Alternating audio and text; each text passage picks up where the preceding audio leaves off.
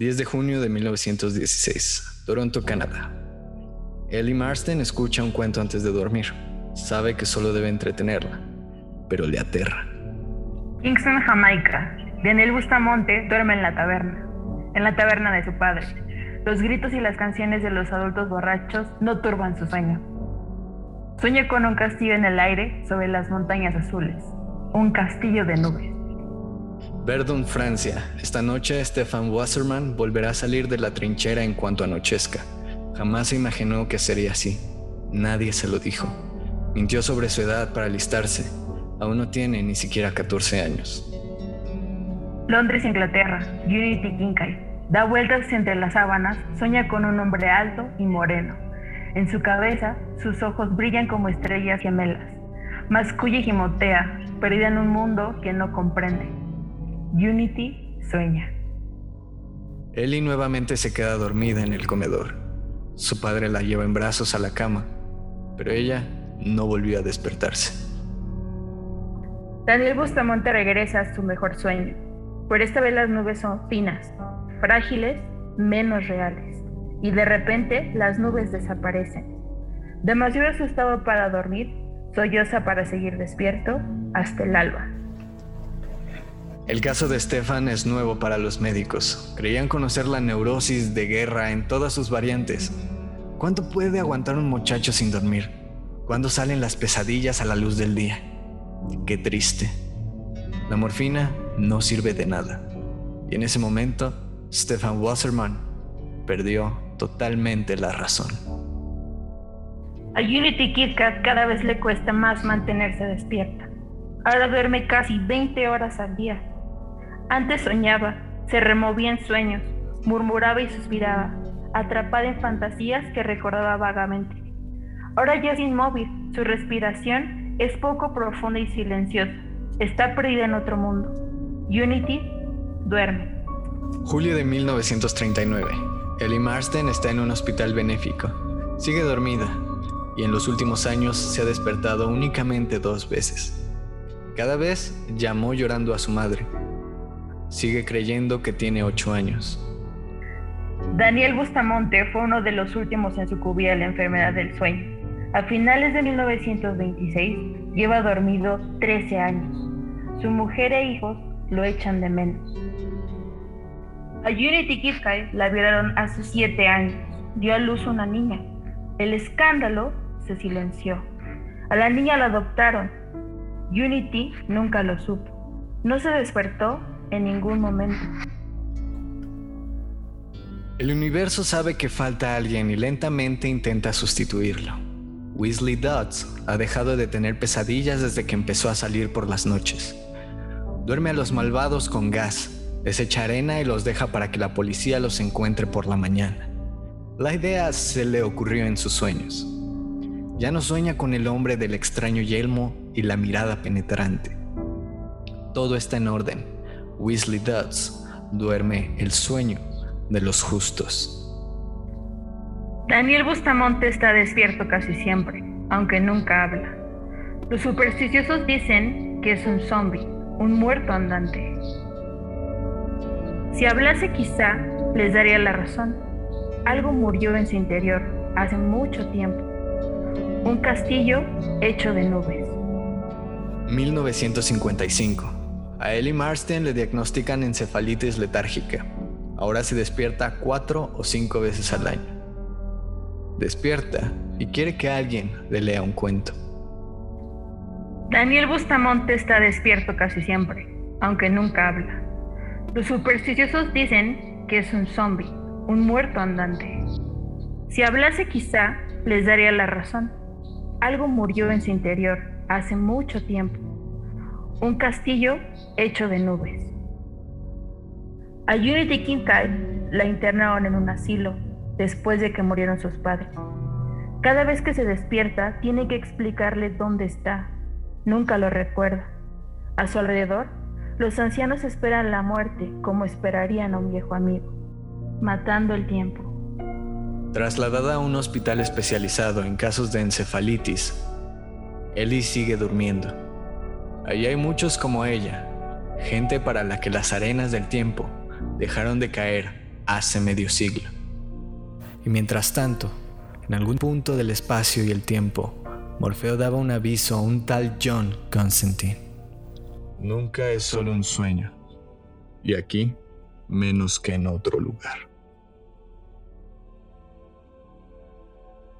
Hola a todos, amigas y amigos, bienvenidos una vez más aquí a Elidan Books, un podcast literario en el cual les compartiré mi experiencia navegando a través de la tinta y el papel de diversos títulos, surcando entre páginas y citas, contando aquellas travesías de héroes, heroínas, villanos y autores que aguardan en mundos inhóspitos, surreales, fantásticos o de inimaginable realidad.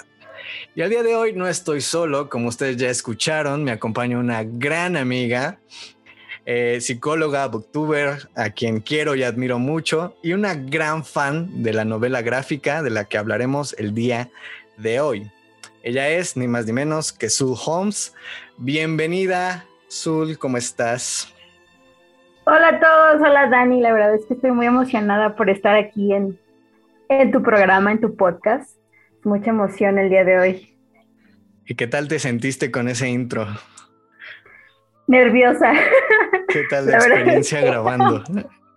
Me frustraron algunas cosas, pero me gustó. Ya descubrí otra vocación. Así es, así es. Es lo que siempre digo aquí en el podcast es que es un viaje sonoro literario, ¿no? Entonces vamos a hacerlo, vamos a tratar de hacerlo de esa manera. Y pues me, da gusto tenerte aquí y como ya lo dije, es un tema que, ya que, o sea, que personalmente yo quería sacar, pero también dije, bueno, es buen momento para traer a una invitada, a la madrina de este podcast, a la madrina de los invitados de esta sección con invitados que vamos a tener. Espero tengamos bastantes. Y pues aquí tenemos a Sue Holmes. Eh, ella pues es psicóloga, ya les decía, tiene su canal en, en YouTube como Sue Holmes, la pueden encontrar. Y eh, bueno, también ella nos va a hablar un poquito más sobre Neil Gaiman, porque también tiene un video especial y específico sobre este gran autor. Pero bueno, vamos a hablar un poquito este, sobre Sandman, que es el gran tema del día de hoy. Y como ya lo vieron en el título, bueno, ese es de eso es de lo que hablaremos. Y es una de las novelas gráficas más aclamadas, influyentes y en mi opinión, de las mejores que se han hecho en la historia. No nada más novela gráfica, sino como un eh, como literatura en general. Vamos a hablar de Sandman. Esta historia está escrita por Neil Gaiman y está publicada bajo el sello de Vértigo, parte de la familia de DC Comics. Y bueno, esa pequeña narración que escucharon al inicio, que hicimos con mucho gusto, Zul y yo, para todos ustedes, eh, es un, pequeño pedacito del inicio o, la parte de introducción a este mundo impresionante, fantástico y que me, me atrevo a decir que incluso es revelador, ¿no? ¿Tú qué opinas? Y la verdad es que es, un, una narración muy bonita. Bueno, no es porque la hayamos hecho nosotros, ¿verdad? Pero me refiero a que es como el auge de todo lo que pasa en la historia de, de Dream. Entonces, es una es un cómic muy, muy hermoso que no, no hay palabras para describir la experiencia que, que pasa mientras estás leyendo Sadman. Exactamente, y bueno, eh, para quienes no conozcan esta gran obra, este cómic se lanzó entre 1988 y 1989, finales del 88, principios del 89, tiene como eh, fecha oficial su publicación en enero del 89 y se publicó este, periódicamente hasta 1996, consta de 75 números divididos en 10 volúmenes. Eh, y bueno, Sandman en su tiempo se convirtió en un éxito absoluto en venta, siendo el número, número uno en su categoría, llegando a ser tan grande como los predecesores en 1984 de Swamp Thing o Watchmen de Alan Moore, que fueron muy aclamados, o el propio Batman Dark Knight Returns de Frank Miller, que los mencionamos en el capítulo anterior. Eh, y bueno, Sandman fue creado con un poco de inspiración de Alan Moore, con Swamp Thing según el propio Gaiman, dijo, ok, yo me leí esto y fue, wow, le abrió la mente eh, la narrativa de Something que está escrito por Alan Moore. Y sí, adelante. Sí, de hecho, ah, bueno, hay varias anécdotas respecto a cómo Gaiman se enteró del mundo de los cómics, porque Vértigo tenía, hecho, olvidado un poco el tema de Sadman. Entonces, el Gaiman ya había colaborado con DC, con, em, si no mal recuerdo, Black Orchid, y le dijeron como de, mira, tenemos este proyecto para ti, haz lo tuyo, porque está olvidado en, en Vértigo. Y así fue como dijo Gaiman, ok, pues allá voy y siempre está como esa lucha de Alan Moore con Gaiman. Entonces, pues yo no lo sé, ¿verdad? no, yo, creo que son dos autores completamente, o sea, son, son muy grandes, son increíbles los dos, pero que los dos abordan temas diferentes, tienen una narrativa diferente, una manera de escribir sus guiones muchísimo, muy diferente, ah, en mi opinión. Entonces creo que la gente que los compara, digo, ¿por qué? ¿Por qué hacerlo, no? Es que al mundo le gusta ver, más bien a la gente le gusta ver arder al mundo y siempre salen como con esta comparación de que se inspiró o que demás, no lo sé, pero sí yo tampoco entiendo la comparación de el mundo de los cómics de Neil Gaiman con Alan Moore. Y que personalmente mi cómic favorito es Watchmen de, de Alan Moore, pero, pero o sea, eh, Sandman crea un concepto diferente del propio concepto del sueño, de, de muchas, del, bueno, hablemos un poquito de los eternos también. Este, pero bueno, antes, de, antes de, llenarnos como de todo esto y de, de, que aquellos que no tienen idea de qué es Sandman y por qué estamos tan hipeados con esto, por qué nos emociona tanto y hablamos como si de verdad fuera la obra maestra, que, créanme, es una obra maestra, no es la obra maestra, tal vez, pero sí es de los cómics más ambiciosos que se han hecho en la historia y de los mejores en la historia. Y bueno, dicho de manera simple como para hacerles un pequeño resumen a aquellos que no conozcan Sandman y quieren conocerlo, cuenta la historia a través del tiempo y el espacio de un personaje conocido como Morfeo, Oneiros, Kaiketul o Sandman o su nombre de pila, Dream, sueño, ¿no? Simplemente. Eh, descrito por Neil Gaiman, él es un hombre joven, pálido, famélico, desnudo, con cabello largo y unos ojos penetrantes o extraños. Y básicamente se ve envuelto en complejas situaciones oníricas y de vigilia en compañía de sus hermanos. Destino, muerte, destrucción, deseo, desesperación, delirio y Delirio, perdón, mejor conocidos como Los Eternos, que aquí quiero hacer un pequeño paréntesis, no confundir con Los Eternos de Marvel, con los que también trabajó Neil Gaiman, pero aquí la diferencia, o para reconocerlos mejor, es sus nombres en inglés, porque en Marvel son Eternals y, eh, bueno, los Eternos de Sandman son The Endless, los inagotables o los sin fin, ¿no? Dicho de manera pero creo, no, no me dejarás mentir, Sur. Eh, resumir a Sandman así no sería justo para quienes conocen la obra, para quienes ya lo conocemos, y mucho menos para la obra misma. O sea, es un resumen muy, muy genérico, porque hablar de Sandman y de los Eternos y todo lo que conlleva va muchísimo más allá de todo, porque hablar de ellos es hablar de una persona, un, un evento, un lugar, un momento y un concepto, pero todo al mismo tiempo, porque Sandman y los Eternos son distintos aspectos de una misma realidad. Así de complejo y de sencillo puede ser Sandman. Pero más complejo que sencillo. Sí, inclusive cuando le preguntas a una persona, oye, ¿de qué se trata Sandman? Cada una te dice versiones distintas. Eso es lo más increíble. No sé qué sucede, pero nunca coinciden. o sea, te dicen como el resumen, sí, general de los eternos y de, de, sueño, pero en sí si tú le dices a alguien, bueno, platícamela, es, te van a decir una historia completamente diferente porque es demasiado compleja de explicar. O sea, es algo que lo tienes que vivir, lo tienes que leer. Exacto, y que también tiene muchísimas referencias, muchísimas influencias. Entonces, alguien te puede hablar, no sé, por ejemplo, eh, de cómo surge Sandman, ¿no? O te puede decir, bueno, pues es el Señor de los Sueños que pasa esto, esto y esto. Pero esto, esto y esto es parte de un cúmulo enorme de, un, de una historia que incluso el, el propio Gaiman lo decía. Tomé el concepto de un sueño porque para mí era increíble lo que él podía llegar a ser. O sea, no, no, no tenía un fin. O sea, no podía ponerle un fin porque las...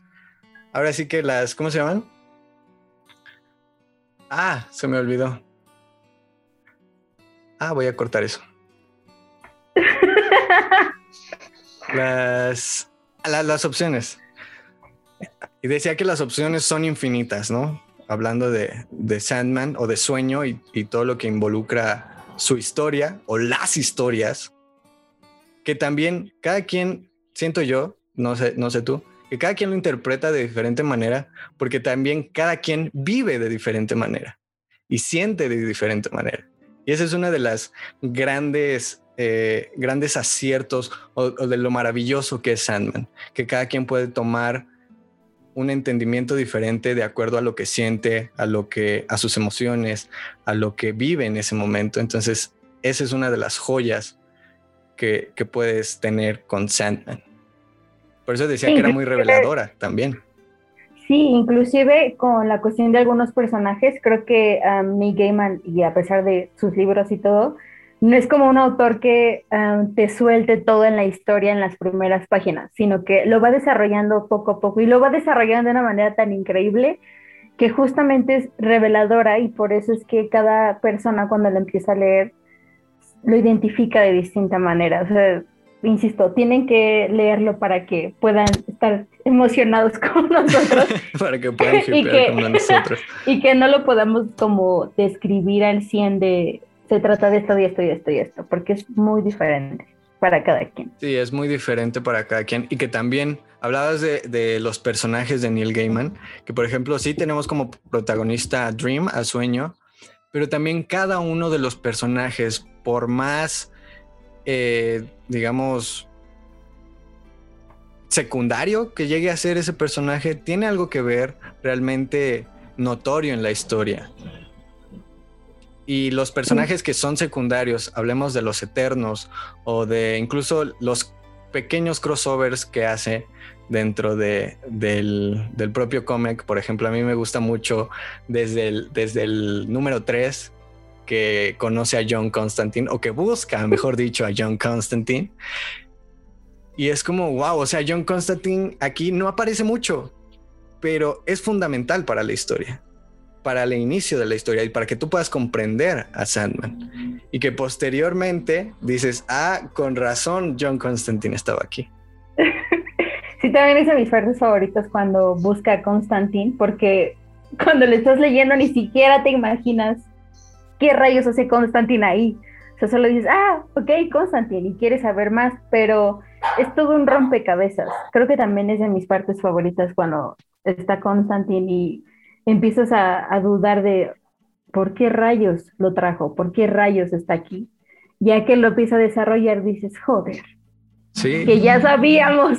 Y, y, que cada elemento está ahí por porque debe estar ahí. No es un elemento de, ah, ¿Qué, ¿qué, te parece si traemos aquí y lo metemos solo para hacer un fanservice? No, cada elemento narrativo, cada elemento eh, de personajes, de, de, la historia, de las subtramas que va teniendo Sandman, eh, son, son fundamentales para entenderlo. Para entenderlo o para entender de qué va el concepto del sueño o el concepto que te quiere dar eh, porque también en entrevistas o puedes ver ahí en, en algunas reseñas y demás, y Gaiman dice que Sandman se trata sobre la esperanza, ¿no? Y tú no lo ves y te lo dijo en un número específico donde Dream está diciendo yo soy la esperanza y no es hasta que termina o hasta el número 50, 56 que dices, wow, o sea, me está quebrando la cabeza porque ahorita eh, me está conmoviendo, pero también me aterró en algún momento Sandman, pero ahora estoy, incluso hay gente por ahí que dice que Sandman la ha, lo, ha ayudado como, como personas a darse cuenta de ciertas situaciones en su vida. Es hasta terapéutico Sandman, entonces es, es increíble, de verdad. Sí, creo que en la parte de la esperanza, bueno, yo lo asocié mucho en la cuestión de em, que hay veces que la esperanza, justamente eh, la gente la tiene un concepto bastante bueno, pero a la vez también es como bastante tenebrosa esa falta que nos da la esperanza. Y justamente si es Dream, o sea, en toda la historia, sí te da, a mí me dio miedo la primera vez que lo leí, me, dio escalofrío la, la manera en que lo describía, porque era muy lúgubre pero mientras lo vas conociendo dices, ok, sí tiene sentido la cuestión de esa falta en la esperanza, como esa, sé que va a llegar algo bueno, pero en ese camino hay mucha oscuridad, como lo describe, eh, no recuerdo en qué capítulo es, pero justamente te da como, si lo podemos decir como un spoiler de los demás capítulos, pero que no lo sientes tanto spoiler, sino es, lo tienes que es como de cuando dicen te cae el 20 cuando lo empiezas a leer, de todos los mensajes que trae Sadman. Y que también, por ejemplo, hablamos de un mundo fantástico y todos esos mensajes también encontramos crítica social, crítica política, crítica popular, que es, es así como muy, muy por debajo, pero lo entiendes y dices, ah, ok, uno de mis capítulos favoritos, no decir tomos, sino capítulos favoritos, es el capítulo de Corintio, donde es la personificación de la maldad humana o de la maldad en cualquier sentido. Y tú lo ves como un personaje, ¿no? Y, no voy a decir spoiler, simplemente Corintio es un asesino.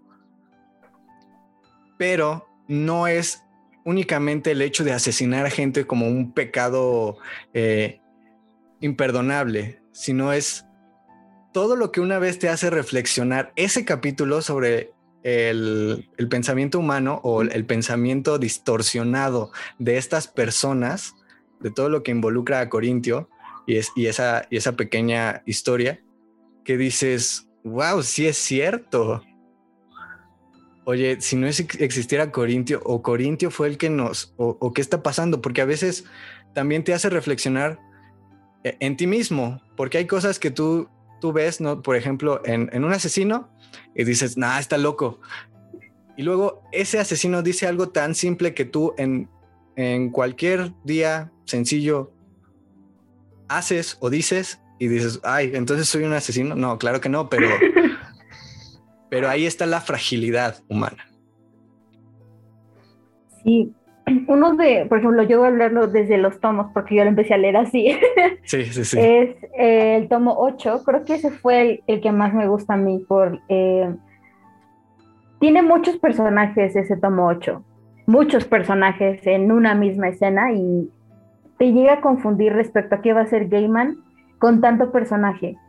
Pero ya alguna vez que lo empiezas a leer, justamente tiene como esta crítica también a la escucha, como también a, la historia, que cada uno tiene deseos, cada uno tiene sueños, pero que ahí los deja por cuestiones del tiempo, por cuestiones de económicas, hace como esa crítica muy sutil, pero que deja que se haga una catarsis extrema en cuanto a, a la plática que se hace en ese capítulo.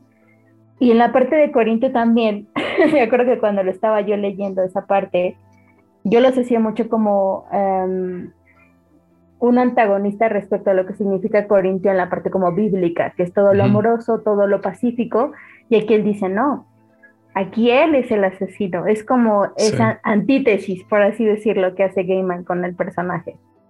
Y, que también lo vemos en infinidad de personajes. Está desde luego y mejor, este, mejor relacionado que nada con, con los personajes de Caín y Adel y cómo se comportan, que también podrán no salir en muchos números o no tener su historia tan, tan, digamos, clara para el lector durante, más bien continua, ¿no? Una historia continua, porque sí van teniendo una historia a lo largo de todo Sandman, pero que también justamente es ahí la antítesis de, un concepto bíblico, pero también encontramos una antítesis del concepto de Shakespeare, o, o bueno, no, no necesariamente antítesis, pero sí que retoma todo esto y lo y te hace pensar al final de cada capítulo. Eso es algo que también me encanta de Sandman que capítulo que leas, si no te deja confundido, te deja con algo que pensar.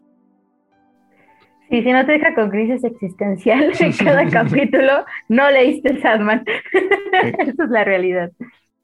Sí, es, es increíble. Y que, y por ejemplo, encontré por ahí que, que, que Sandman, que Galeman, me, encanta esta frase, o, bueno, no es una frase, ¿no? Pero lo voy a hacer ahora como una frase, lo voy a citar. Me encanta porque es la mejor manera, a mi punto de vista, de resumir Sandman. Y que es muy, o sea, se ve mucho esta pequeña cita o esta pequeña frase, pero me encanta porque es wow. Cito, el rey de los sueños comprende que uno debe cambiar o morir y entonces toma su decisión. O sea, y, vuelvo al inicio, es tan simple y tan complejo como una decisión. Y que aquí también quiero hacer un pequeño paréntesis porque quienes conocen la broma asesina de Alan Moore es para mí algo similar, como de es, el mundo está a la distancia de un mal día de ser como yo, Joker, y aquí tú estás a una decisión errónea de arruinar o no tu vida, de morir o no, o de cambiar tú mismo. Y es como, y, aquí podemos empezar una plática que no termine hasta pasado mañana. Simplemente hablando de Sandra. Sí, claro, creo que también eso es lo que preocupa a varios fans de Sandman, en que pues bueno, ya lo sabemos que Netflix la va a adaptar. Creo que es aquí donde dices, ¿qué rayos vas a hacer con todo lo que te deja Sadman? Adaptarlo. Es una obra muy compleja de adaptar, pero demasiado compleja. En cuanto a producción, en cuanto a guion, en cuanto a personajes, interpretación. Me preocupa, ¿sabes?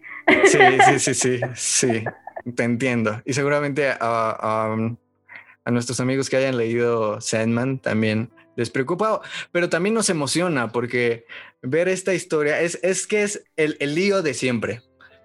El lío de siempre de, ah, me preocupa, no la van a adaptar bien, pueden dejar es, vomitar esto, pero esa emoción de ver realizado en live action una de estas historias tan emblemáticas y tan gustosas, tan influyentes, es no, no pierdan el tiempo. Simplemente háganlo bien, pero háganlo ya. Más te vale Netflix. es que no, no. Y que hablando, por ejemplo, de sus adaptaciones, yo no sabía, pero está como la adaptación en, en, audiolibro y tiene un cast increíble. O sea, el cast que, tomó el director este, Tom Stordich para, para hacer este. No es cierto, el Dirk Maggis, sí, Dirk Max, Dirk Max es el director de este, digamos, audiolibro de Sandman. Y bueno, para empezar, la voz del narrador es ni más ni menos que el propio autor, Neil Gaiman. Seguido. Yo estaba gritando. De sueño que es interpretado por el gran James McAvoy. Tenemos a Darcy, de, sí, Darcy de WandaVision, Kat Dennings como muerte, Elton John o Taron, eh, Egerton como Constantine, con el, como el propio Constantine, Michael Sheen como Lucifer, que a Gaiman le encanta Michael Sheen, ya lo decías fuera de, de la grabación. Lo ama, o sea, lo ama en secreto. Igual con Good, o sea, con Good Omens fue como de, el primero que pensé fue Michael Sheen y yo, ya sabíamos Gaiman, ya lo sabíamos. Y también por último, Andy Serkis eh, como Matthew el Cuervo. O sea, este es un cast para, para no repetirse jamás. Y que por si, si hasta ahorita no les haya llegado como una cierta espina de querer leer Sandman, Imaginen que toda esta gente está involucrada en una de las historias más emblemáticas de los cómics y una de las mejores novelas gráficas que se han hecho. O sea, este cast es increíble y no por nada lo están haciendo, creo yo. Pues creo que se quedó como en el primer capítulo en esta aplicación, no lo recuerdo. Audible, algo así se pronuncia. Que ahí lo empezaron como a promocionar y la gente estaba vuelta loca porque decían, ya lo van a adaptar y, y Gaiman no, solamente es el audiolibro, tranquilícense, porque el cast que tenía era, pues es genial. La verdad es que si quieren, descarguen Audible y nada más escuchen el audiolibro, se van a enamorar. Hagan su prueba gratis y nada más descarguen eso y se van a enamorar. Crean, créanos, créanos. Sí te emociona nada más de escuchar a James McAvoy como Dream. Bueno, a todos, ¿no? A, todos, sí, claro. A todos, a todos. Creo que no se equivocó. Creo que um, Gaiman es muy difícil que se equivoque cuando escoge al cast. Muy difícil. Porque ese hombre es... Oh, Dios. Y que, por ejemplo, hablando de cast, yo amo a James McAvoy, pero, por ejemplo, cuando me, me pasaste el, el cast de lo que quieren hacer, lo que quiere hacer Netflix y los actores que están involucrados, yo no lo vi tan mal en cuanto al físico. Habrá que ver la interpretación, claro, pero en cuanto a físico, a mí se me hace muy accurate. Ahí creo que, también le están dando un poquito, o sea, para, para quienes nos escuchan, eh, se anunció pues eh, en enero de este año que se iba a continuar esta adaptación porque ya había pláticas, ya, ya estaban desde el año pasado, ¿no? Ya estaba como con, esta idea? O desde hace como... Mm, fue... Sí, como desde hace unos tres años más o menos estaban como en rumores de que Netflix la quería adaptar, pero después de pues el audiolibro de, de Gaiman, ¿no? En Audible. Pero como que se dejó, dijeron, no, pues vamos a esperarnos, y se rumoraba, había como rumores, pero ya en este año fue como dijeron, no, este es el cast, y fue de, oh, es verdad que lo va a hacer. Sí, y por ejemplo, a mí, a mí, a mí, o sea, les pondré ahí en, en Instagram para que chequen el, los personajes y todo como curiosidades y demás. Pero por ejemplo, Tom Sturridge no es un, un actor como muy conocido, pero si tú ves como sus, sus fotos, para mí físicamente se parece mucho a Dream, para mí aunque habrá que ver su interpretación. Pero, por ejemplo, también está Charles Dance, el señor, eh, no, no, era Tyrion, ¿cómo era? Tyrion es el, hijo, él era Lannister, pero bueno, el papá Lannister, no me acuerdo. Es el papá. El papá Lannister, ¿no? T1 o algo así, ¿no? Sí, es el papá, dejémonos que es el papá. El papá Lannister, ¿no? El, el señor Lannister que iba a interpretar a Roderick Borges o Borges, que es el, antagonista del primer capítulo. Y también está por ahí Gwendolyn Christie como Lucifer. Escogieron a una mujer para ser Lucifer, lo cual me gusta bastante. Me, gusta esto, por ejemplo, con Tilda Swinton, cuando la eligieron como, como Gabriel en Constantine, en la adaptación con este yo pensé que ella iba a ser Lucifer. No me la imaginé a ella Lucifer. Pero también. Gwendolyn también tienen la misma característica, son como de la misma ah, personalidad. La verdad es que ah, yo tengo varias dudas respecto al cast, pero pues, pues no lo sé. Quiero esperarme a ver que, aunque sea el primer teaser, para ver Qué, pasa. Yo creo que por, lo que nos dan de cast, van a adaptar el primer tomo de entrada, como una primera temporada o algo así. Porque estamos hablando de que sale Lucifer, sale, este, bueno, como personajes, personajes está Caín y Abel, está Roderick Burgess o Burrs, está, está el Corintio, eh, está eh, y está Constantine, ¿no? Entonces yo creo que ese primer arco de la historia es el que van a adaptar y pues nada, no nos queda como siempre nada más que hacer que esperar. Sí, aparte de que estoy viendo a Tom, ya me acuerdo en qué película estaba saliendo y estoy viendo fotos y sí es, pues se parece a Neil Gaiman.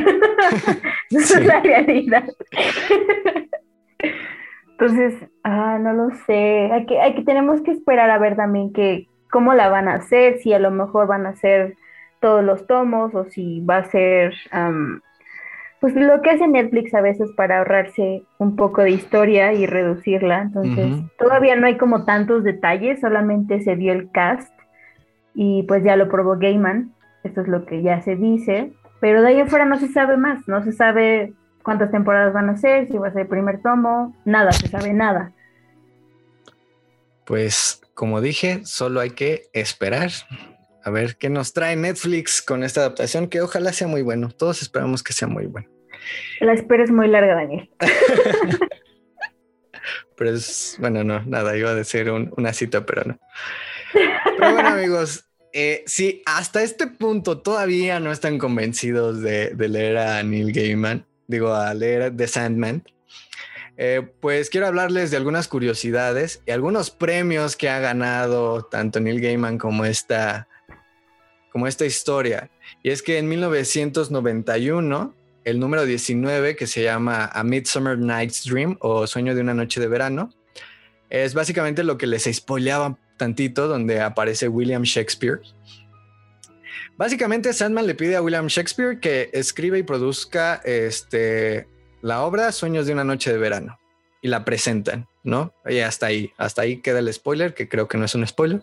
Pero bueno, este, este número ganaría el World Fantasy Award, el Premio Mundial de Fantasía en 1991, a Mejor Ficción Corta. Y fue el primer eh, cómic y el único al que, se lo han dado. Porque después de eso se reformaron las bases, eh, un poquito ahí como el problema de cómo es que, cómo puede ser que un cómic gane este premio, ¿no? Entonces ha sido el único y será por siempre el único. Hagan de cuenta que pasó como lo de Bob Dylan con el premio Nobel, así más o menos, que era como de, ¿por qué un cómic se va a ganar este premio? Fue lo que pasó. fue exactamente lo que pasó. Que por ejemplo, también lo platicaba en el, en el capítulo anterior, no fue hasta que Mouse, en, un año después, en 1992, ganó el Pulitzer, que dijeron, ah, ok, entonces sí se puede hacer algo grande, ¿no? Entonces estamos a un año de diferencia, pero Sandman ya se estaba eh, posicionando en, en, la cultura popular y como una de las mejores obras eh, que se han escrito y se han hecho, ¿no? También por esto, Sandman fue de los primeros también en convertirse en los famosos New York Times Best Sellers. O sea, cuando, cuando, no sé, ustedes compran un libro y ven que ahí dice, trae su sellito, ¿no? De New York Times Best Seller, el, el más vendido del New York Times. Pues Sandman empezó con, haciendo esto con los propios cómics. Y bueno, hablando ya también de premios, eh, Sandman, la serie original, como sus spin-offs y, demás, han ganado en total 26 premios Eisner, que es el equivalente a los Oscars en, en, el cine, pero en los cómics. Y bueno, cuatro de ellos han sido consecutivos para Neil Gaiman, y además también Neil Gaiman, bueno, con, con Sandman ha ganado el premio Bram Stoker de terror y el premio Hugo a la mejor novela. O el premio Hugo a la mejor novela. Entonces, bueno, o sea, no hablamos y no, no hablamos en balde. Ahí están los facts, los hechos de por qué leer y por qué es tan importante hoy en día Sandman. Y Neil Gaiman. Y Neil Gaiman. Porque también, bueno, ahorita ya nos vas a hablar un poquito más de Neil Gaiman, pero antes, pues nada más me gustaría este, compartirles que este Sandman llamado Dream no fue el primero en ser llamado Sandman.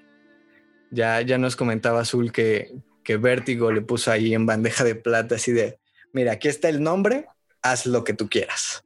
Sí, fue como, ya lo tenían olvidado, bueno, se dice la anécdota que ya lo tenían olvidado, y que pues vieron el talento de Gaiman en la realización de varios cómics. Creo que no sé si fue antes o después de que también hizo uno de, de Batman y le dijeron, mira, que tenemos este proyecto, haz lo tuyo, ¿no? Está este personaje, haz lo tuyo. Y pues así fue. La verdad es que creo que si no lo hubiera tomado Gaiman, creo que Sandman no hubiera funcionado con otro. Sí, no creo que hubiese sido lo mismo jamás estaban destinados uno con el otro. Sí. Y bueno, eh, como esta curiosidad, hay tres Sandman antes de Dream o antes del Sandman de Neil Gaiman. El primero de ellos es Weasley Dots, que si pusieron atención a la narración introductoria de este capítulo, eh, Neil Gaiman le hace un pequeño homenaje o una pequeña referencia en sus primeros números. Este personaje fue un personaje secundario, parte de historias de la Liga de la Justicia de ese tiempo, cuando no era todavía la Liga de la Justicia, y pues salió en, la edad de oro de los cómics de 1939 a 1946. Era un personaje secundario ahí que, como lo dice Gaiman, atacaba a los criminales, les echaba gas, arena y ahí los dejaba. El segundo de ellos ya fue creado por el gran Jack Kirby, la mancuerna perfecta, dicen muchos, de Stan Lee.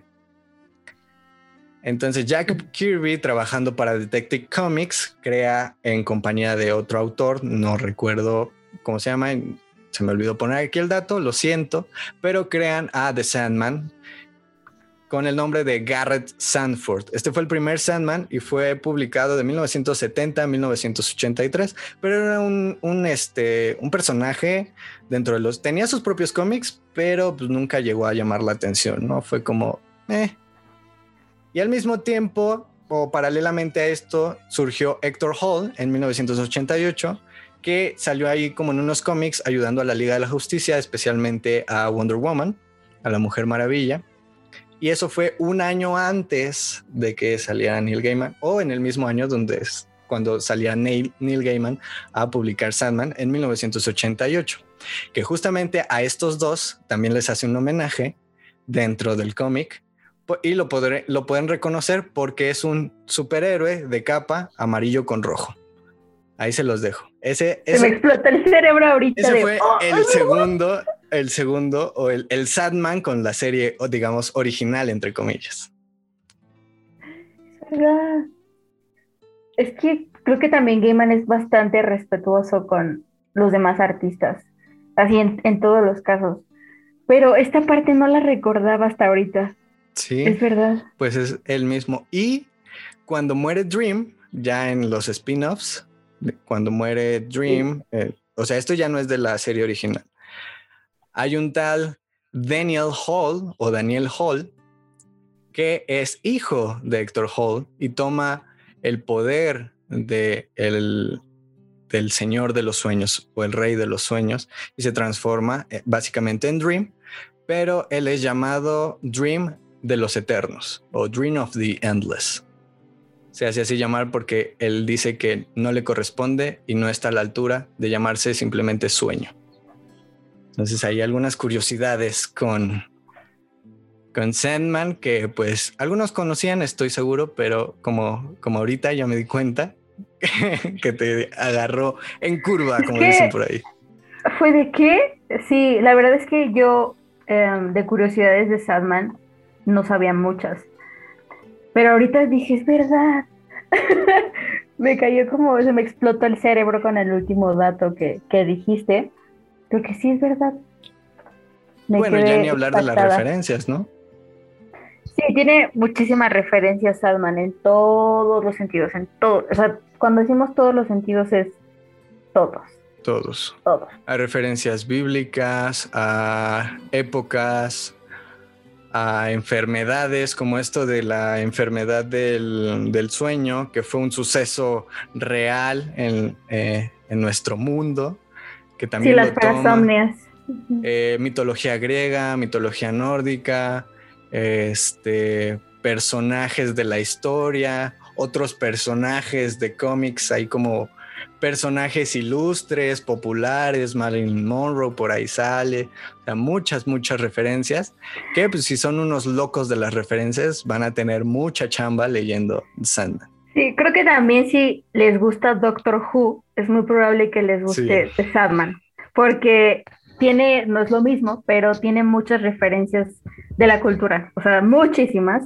Sí. Y si les gusta Doctor Who, es muy probable que les guste Sandman. Y bueno, ya, ya para terminar con Sandman. Eh, ya, este, ¿cuál podrías decir que es tu capítulo o tu historia favorita dentro de Sandman? Yo creo que el tomo 8, es que el tomo 8 le agarré yo mucho cariño por cómo yo encontré a Sadman, porque yo no encontré a Sadman de una manera como, ah, tomo 1, tomo 2, tomo 3. No, no, no, fue como, te regalo este tomo y me regalaron a mí el tomo 8. Y yo, ok, lo empecé a leer y me gustó mucho cómo hace la catarsis de las historias, de los sueños, cómo inclusive va ah, metiendo poco a poco cuando sale deseo, cuando sale muerte. Creo que deseo es mi favorita también. Cómo los va eh, transmitiendo la historia y creo que el 8 es mi, mi favorito. El 8, el tomo 8. El tomo 8. Si lo quieren buscar es Sandman número 8 y el título es El fin de los mundos. Y se titula así porque hay una serie de cosas que pasan que le dan fin a algunos mundos, pero no son, no necesariamente son mundos físicos. Sí, literal, sí, literalmente no son mundos. O sea, la manera en cómo lo narra ahí cada historia y cómo se encuentran todos estos personajes es, en cierto punto sientes que estás perdido, pero al final dices, todo tiene sentido hasta el título en la forma en la que van contando cada historia. Recuerdo que hay una donde no recuerdo quién la está narrando, quién de todos es, que está en un pasillo y todo está como de cierto color. Y en la forma en la que lo narra, a mí me dio miedo.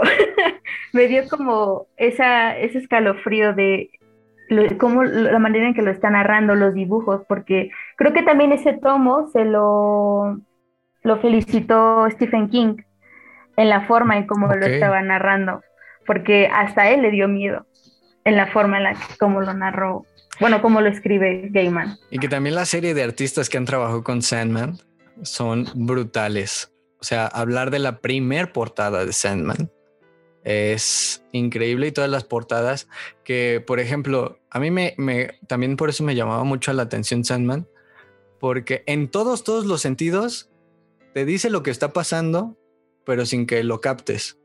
Todas las portadas te dicen de qué va la historia y tú no sabes hasta que terminas que dices, ah, con razón la portada. Ah, con razón describió de esta manera este salón y con esas palabras.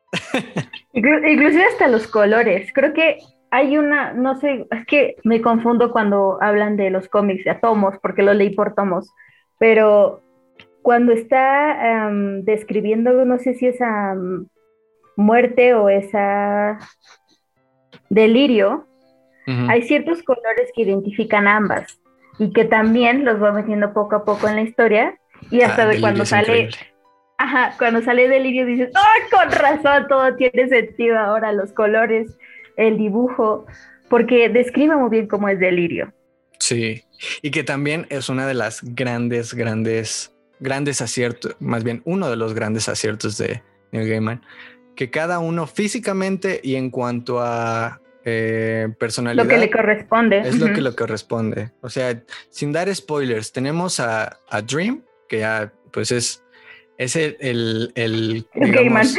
Es Neil Gaiman, pero, pero es como el, el, el, misterioso, ¿no? Porque no sabes dónde está, qué pasa y que, y que es muy penetrante verlo, sí, casi siempre vestido de negro, pero que hay algo ahí que te atrae hacia él, ¿no? Muerte, pues lo describió como una chica gótica, que para ese entonces creo que fue, y actualmente, ¿no? Sigue siendo parte de la cultura como muerte relacionado a, esto. Destrucción, que es uno de los personajes que a mí me gustan mucho y, y me gustaría como que nos diera más y más de destrucción, aunque, aunque la participación de él para mí es increíble y como en cierto punto describe a los eternos, creo que no hay mejor descripción que la de él. Pero pues ya, si se animan a leerlo, ya lo sabrán. Destrucción, destrucción básicamente es un, un este, un, este, ¿cómo se llama? Un leñador, digamos hombre grande, fuerte, con barba, este, barba tupida y que su, su símbolo es una espada, ¿no?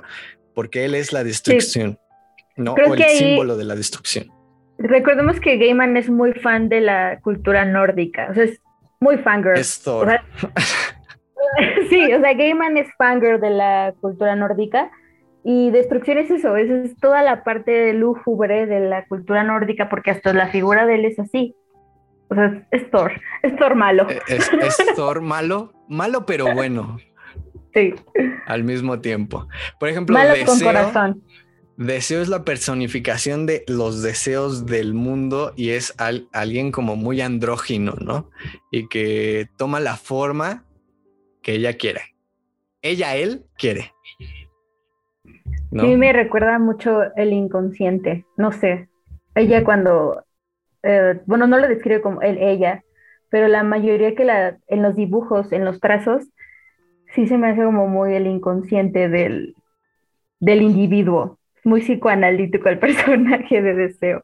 Me gusta. Sí, to- totalmente. Es que cada uno, cada uno tiene una parte que, que la puedes tomar y, y que también me encanta, ¿no? La puedes tomar, por ejemplo, tú que, que estudiaste psicología, que eres psicóloga, puedes tomar esa parte, ¿no? De cada uno. Yo como comunicólogo a la parte semiótica de cómo se ve, ¿no? O sea, distintas partes que Gaiman lo supo aterrizar increíblemente. Por ejemplo, desesperación es la personificación de la desesperación. Alguien que está, no sé, todo el tiempo enojado, pero al mismo tiempo está triste, eh, deprimido, ansioso. Es un cúmulo de cosas y que, por ejemplo, físicamente es una mujer, eh, digamos, con obesidad mórbida, ¿no? Porque así la, la, la, la dibujan.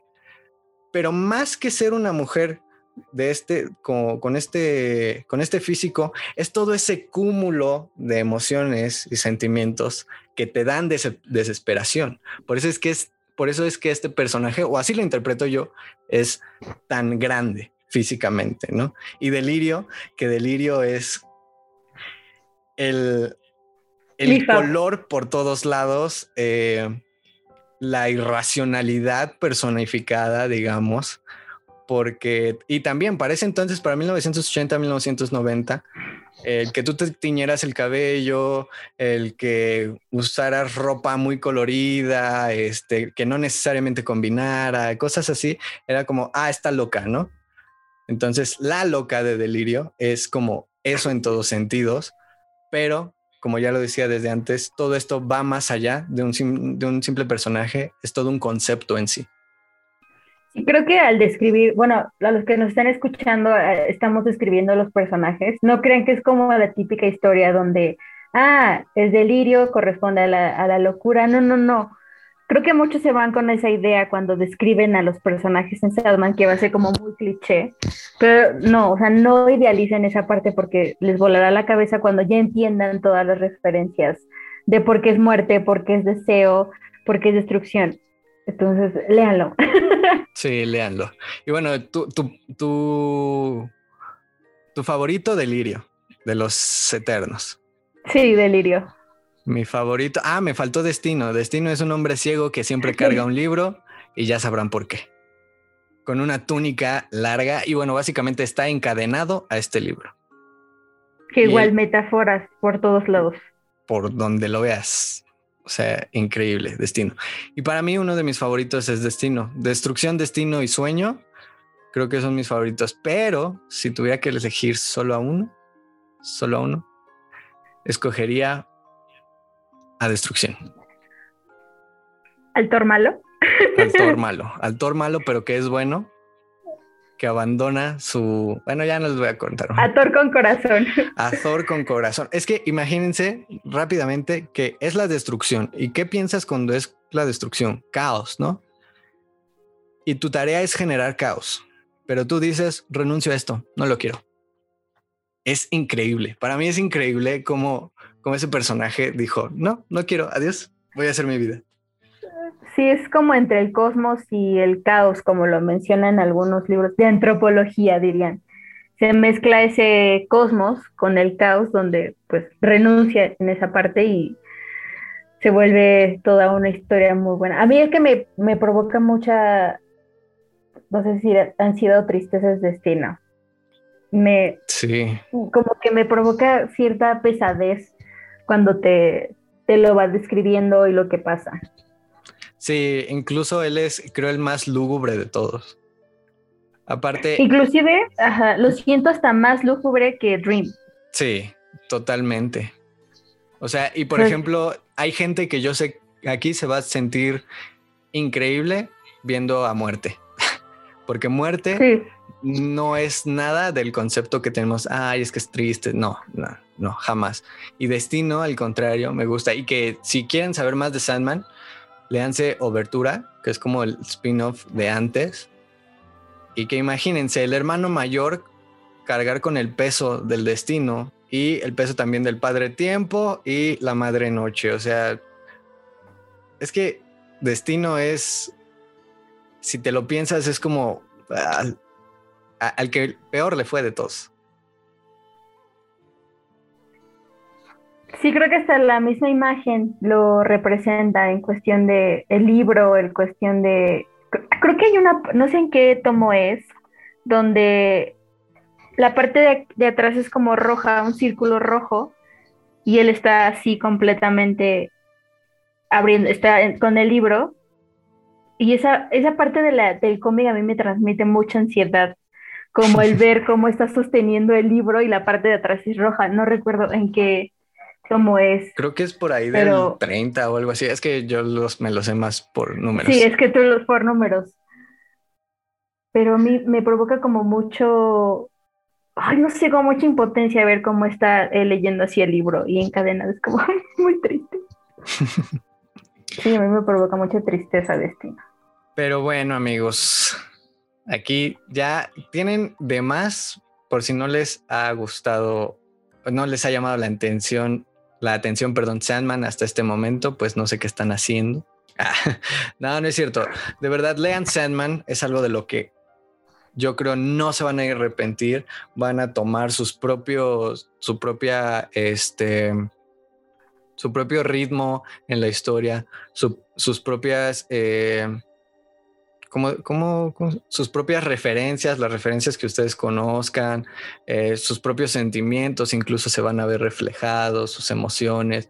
Es una obra cumbre y una obra que se tiene, que para mí es fundamental eh, en la literatura o que eh, es muy reveladora, ya lo dije, o sea, si yo, si a mí me dijeran, define Sandman en una palabra, reveladora o revelador, o sea, es más que increíble, más que místico, más que mágico, más que alucinante, es revelador en muchos sentidos, pero es lo, lo, bonito de Sandman, que cada quien va a tomar su, su propia interpretación.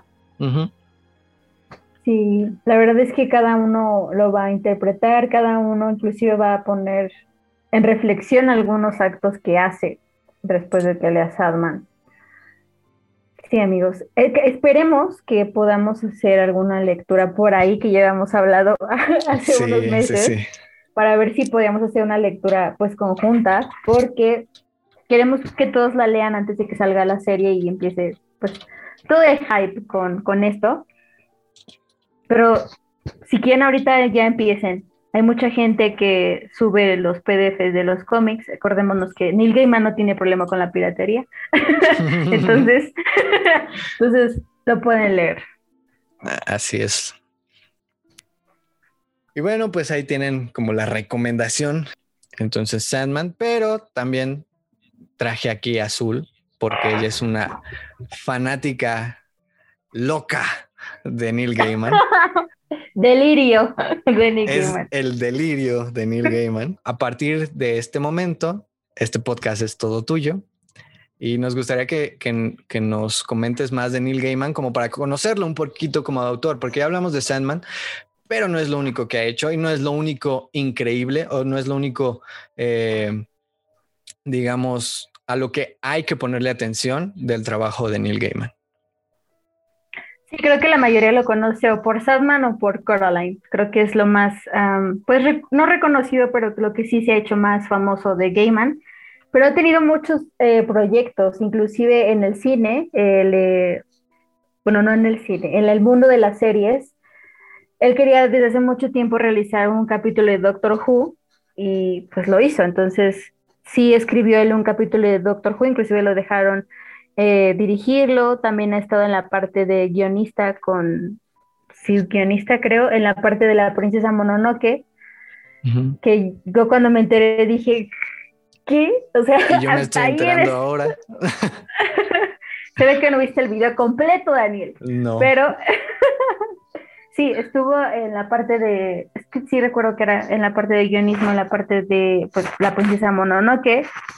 También ha escrito varios libros, no solamente tiene pues Coraline, también tiene Stardust, que también ya se hizo película, y Amazon es fanático de Gaiman porque ha adaptado muchas series de Gaiman, eh, American Gods, que no sé en qué temporada va ahorita, creo que en la tercera. Eh, Good Omens, que también tiene bastantes referencias, me atrevo a decir, con Sadman en algunos personajes, porque también retoma pues perspectivas bíblicas. Hace todo una magia ahí. Vean la serie, sale Benedict Cumberbatch y Michael Sheen. y Michael Sheen.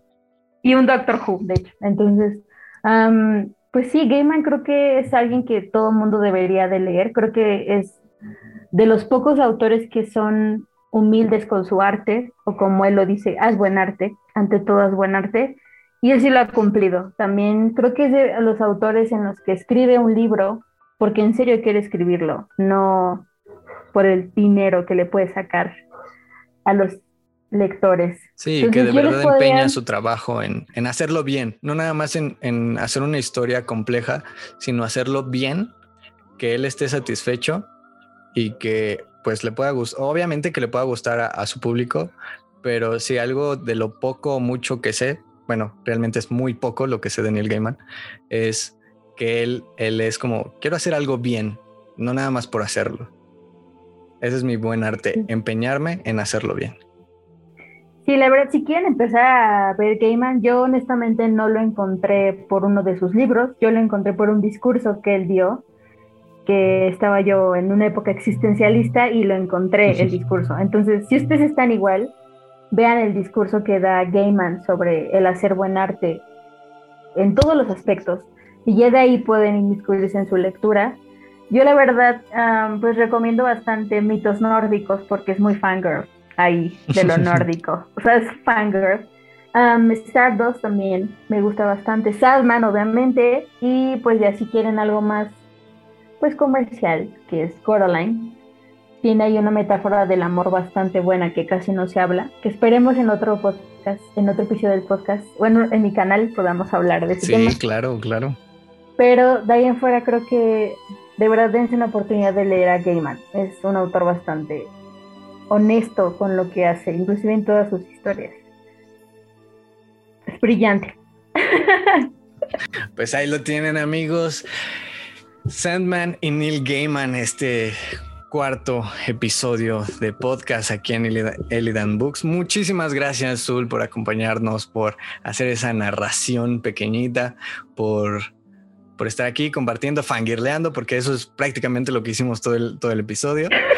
Este, no pudimos ser muy, muy, muy este, objetivos, pero pues también es parte de este podcast transmitirles un poquito esa emoción de las lecturas para compartirlo también con ustedes, no nada más en podcast, sino me refiero a compartir eh, esta lectura y posteriormente compartir opiniones, ¿no? Que es también uno de los objetivos de, de, hacer todo este proyecto. ¿Y dónde te podemos encontrar, Zul? Pues estoy en YouTube como Sul Holmes, estoy ahí hablando de psicología y de Dune. son, Como los, son como los temas más ahorita que me estoy centrando. Eh, pues así pueden encontrarme en todas mis redes como Sul Holmes. Hablo de psicología, de Dune, de Sherlock y de Neil Gaiman. y de Neil Gaiman. Así es, vayan, búsquenla, síganla y denle eh, me gusta, suscríbanse a su canal, todo eso. Y pues a mí me pueden encontrar como Eli Dangul en Instagram y pues este podcast también en Instagram y en Twitter y en Facebook como Elidan Books, así, todo junto. Y pues nada, muchísimas gracias por estar aquí, de verdad te agradezco mucho que te hayas quedado hasta el final, que nos hayas acompañado. Espero que esta recomendación increíble, está todo este episodio dedicado a una sola recomendación te haya gustado y pues esperemos escucharnos más adelante en este viaje sonoro literario. Y hay algo que yo hago en este podcast que debo de admitirlo, lo tomé del canal de Soul. Y es que me despido con una cita, una cita específica. Pero en esta ocasión quiero que nos despidas como si fuera tu canal. ¿Hasta con lo de Sherlock? sí. No, qué oso.